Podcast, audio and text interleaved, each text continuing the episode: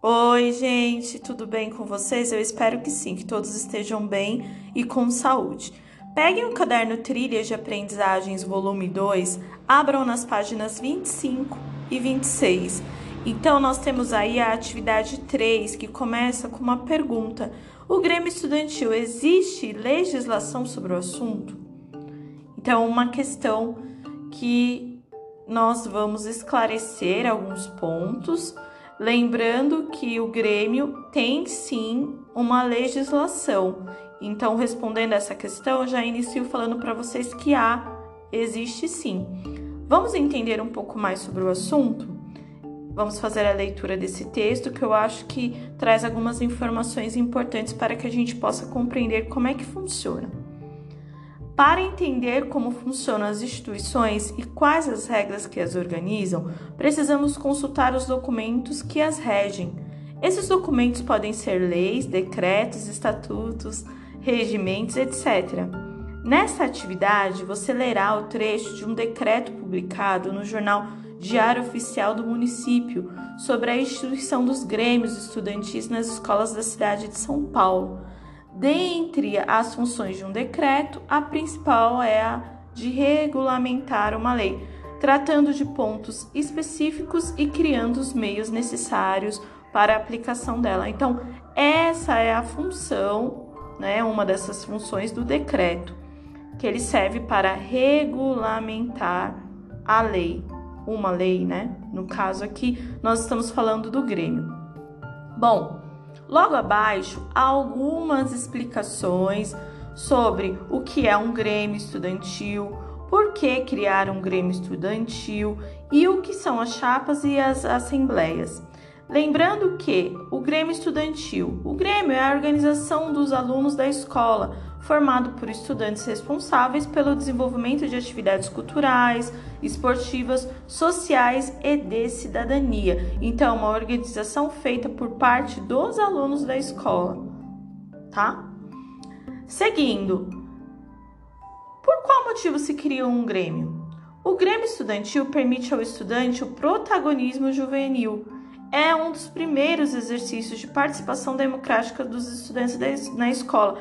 Então, nós já vimos lá na notícia que é importante que os estudantes sentem, conversem sobre as questões do cotidiano escolar. Enfim, é muito importante esse diálogo, fortalece a fala dos jovens, a participação efetiva deles dentro da escola e ajuda a solucionar conflitos, problemas, é, fazer o levantamento de sugestões para melhorar o ambiente escolar, enfim. E o que são as chapas?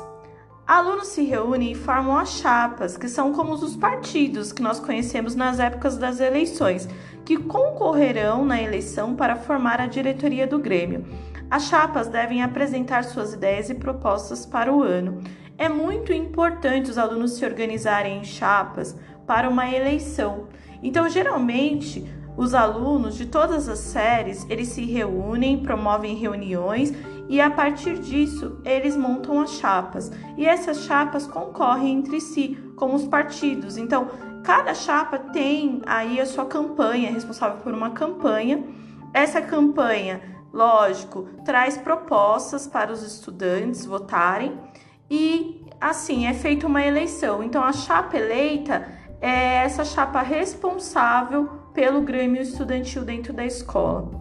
E as assembleias? São as reuniões de estudantes para discutir e votar as propostas. Então é muito importante também que hajam as assembleias, porque são nesses momentos de assembleias que surgem aí no caso sugestões, surgem, é, no caso, levantamento de soluções para possíveis problemas, como eu já havia dito anteriormente.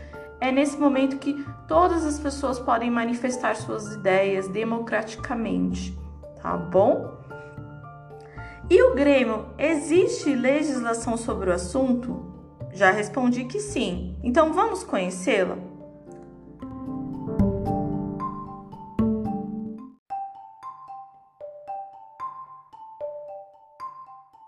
Na página 26, nós temos aí o decreto número 58.840, de 3 de julho de 2019.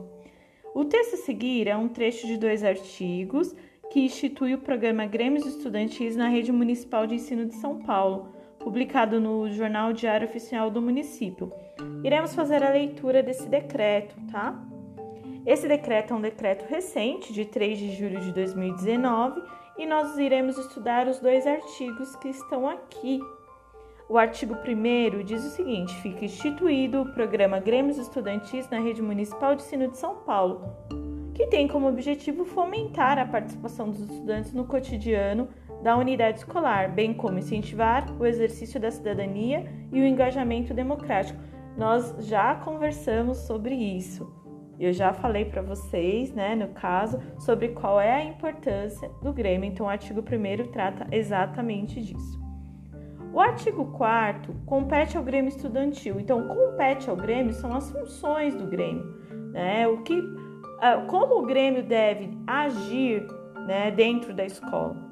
Então, diz aí, defender com responsabilidades e nos limites da legislação vigente os interesses e a participação efetiva dos estudantes no cotidiano da escola.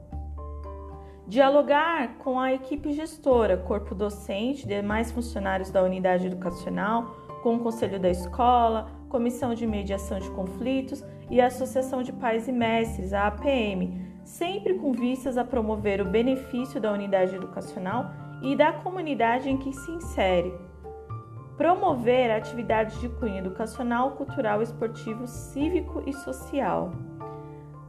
Gente, vocês percebem aí a importância como o Grêmio ele vai estabelecer esse diálogo, ele vai conversar com todas as instâncias da, da escola. Então, ele tem essa função de diálogo permanente e, além de tudo, né, reunir os alunos, desenvolver neles o protagonismo juvenil, que nós já falamos. Enfim, é extremamente importante fazer parte do Grêmio, tá bom? É, logo abaixo, na página 27, aparecem algumas questões. Eu espero que essa explicação, né, que eu li os textos, tenha colaborado para que vocês compreendam como se dá essa questão da organização do Grêmio Estudantil na escola.